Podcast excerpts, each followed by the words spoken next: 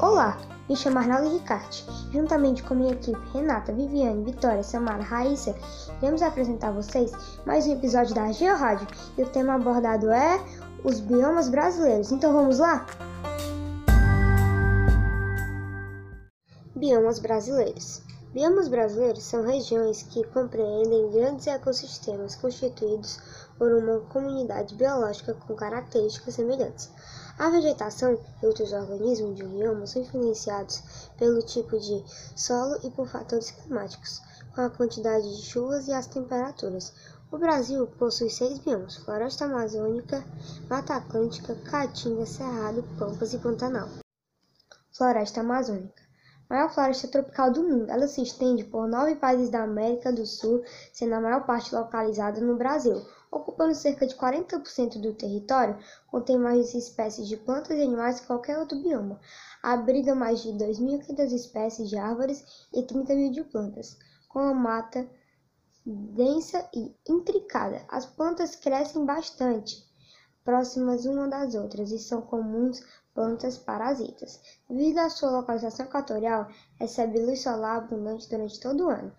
Ela abrange a maior bacia hidrográfica do mundo.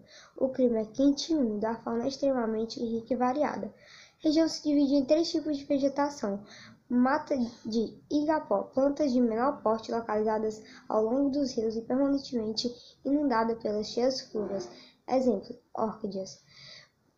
Mata de várzea, vegetação sujeita a inundações periódicas ao longo dos rios. Exemplo: seringueira.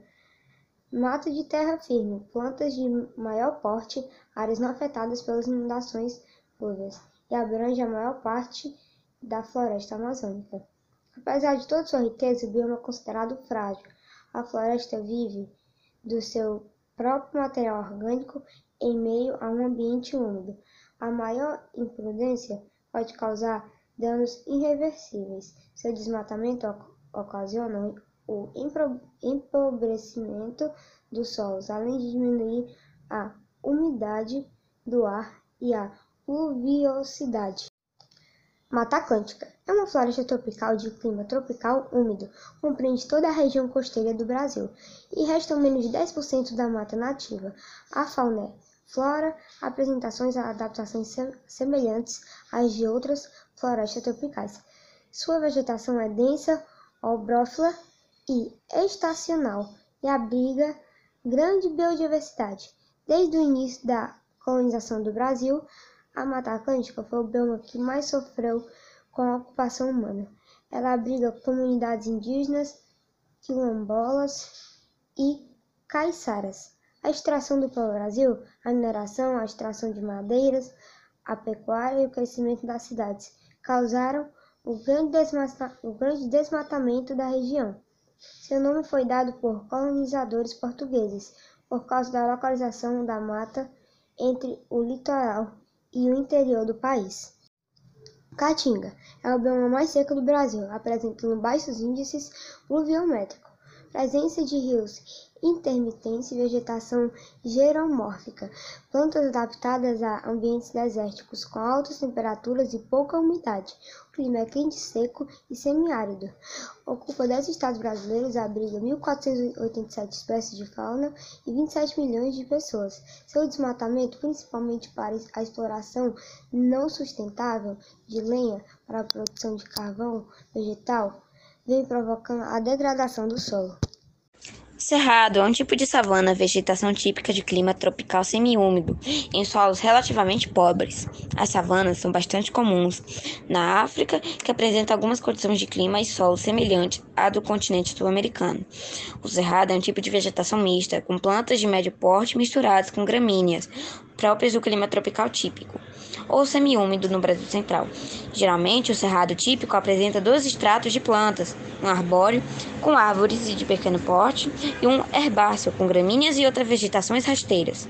Cerca de 45% da vegetação do cerrado foi destruída nas últimas décadas em consequência da expansão da agropecuária no Brasil Central, com plantações de soja e outros cultivos e a pecuária. O cerrado é cortado por três das maiores bacias hidrográficas na América do Sul: o que favorece a manutenção de uma biodiversidade enorme. Estima-se que a flora da região possua 10 mil espécies de plantas diferentes, muitas das quais são usadas na produção de cortiças, fibras e óleos e artesanatos, além do uso medicinal e alimentício. Cerca de 750 espécies de aves se reproduzem na região, onde se encontram também 180 espécies de répteis e 195 de mamíferos, incluindo 30 tipos de morcegos catalogados. O número de insetos de insetos é surpreendente. Apenas na região do Distrito Federal, há 90 espé espécies de cupins e mil espécies de borboletas e 500 tipos de diferentes de abelha e vespas. Oi, eu sou a Vitória e eu vou falar sobre os Pampas. Os Pampas constituem uma região natural e pastoril de planícies com coxilhas cobertas por campos localizada no sul da América do Sul. Geograficamente, abrange a metade meridional do estado brasileiro do Rio Grande do Sul, ocupando cerca de 63% do território do estado. Uruguai, as províncias argentinas de Buenos Aires, La Pampa, Santa Fé, Córdoba, Entre Rios e Corrientes, também tem é, o bioma dos Pampas. No âmbito brasileiro, os Pampas podem ser designados com o termo regionalista campanha gaúcha quando em conjunto com os campos Planalto Meridional, abrangendo regiões do norte do Rio Grande do Sul, Santa Catarina e Paraná, incluindo os campos de cima da serra e os campos gerais do Paraná. São chamados Campos do Sul ou Campos Sulinos. Pampa originou-se do vocabulário pampa, de origem aimara e tcheca, que significa planície. Campus é o oriundo, oriundo do termo latino campive. Campus, campanha, é oriúndio do termo latino tardio, campania, que possui também significado de planície. E é isso. Agora eu vou falar da caracterização, caracterização que é a fauna e a flora. Os pampas, juntamente com a mata das de araucárias, correspondem à província fitogeográfica das NAP de Mártios, 1858. Ecologicamente, é um bioma caracterizado por vegetação composta principalmente por gramídeas gramíneas, plantas rasteiras e algumas árvores e arbustos encontrados próximos a cursos d'água, que não são abundantes, e o principal motivo para essa característica curiosa da vegetação são as queimadas naturais vindas do cerrado, que fazem que o pam, com que o pampa não seja capaz de ser coberto por árvores de grande porte. Na parte brasileira do bioma existem cerca de 3 mil espécies de plantas vasculares, sendo que aproximadamente 400 são gramídeas, como o capim mimoso. Quanto aos animais, há no Pampa 102 espécies diferentes de mamíferos, como guarachins, viados e tatus. 476 tipos de aves, como pica-paus, caturritas e anum pretos, e 50 de peixes, espécies de peixes. Agora eu vou falar sobre o clima. O clima da região é o temperado, do tipo subtropical, que caracteriza-se por grande variação sazonal, como verões quentes e invernos bastante rigorosos, com a ocorrência de geada e precipitação eventual de neve. Possui ainda as quatro estações do ano bem definidas. As temperaturas médias variam entre 15 e 18 graus, com mínimas de até menos 10 e máximas de até 38. A altitude reforça as influências de massas de ar oriundas da região polar e da área tropical, continental e atlântica. A movimentação e os encontros dessas massas definem muitas de suas características climáticas. O solo, em geral, é fértil, sendo bastante utilizado para a agropecuária. Tempestades muito intensas são comuns na, primeira, na primavera e no verão.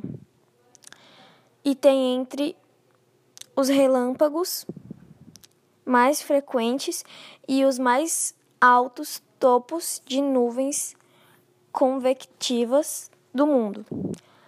As tempestades severas produzem intensas, intensas tempestades, granizo, inundações, bem como a região mais constantemente ativa de tornados fora dos Estados Unidos Central e Sudeste. Oi, eu sou a Renata do sétimo B e hoje eu vou falar sobre o Pantanal. Pantanal é considerado de menor extensão territorial do país. Abrange dois estados brasileiros, a saber, Mato Grosso e Mato Grosso do Sul. O clima, o clima predominante é tropical continental com altas temperaturas e chuvas, de verão chuvoso e inverno seco. A vegetação do Pantanal é marcada pelas gramíneas, árvores de médio porte, plantas rasteiras e arbustos.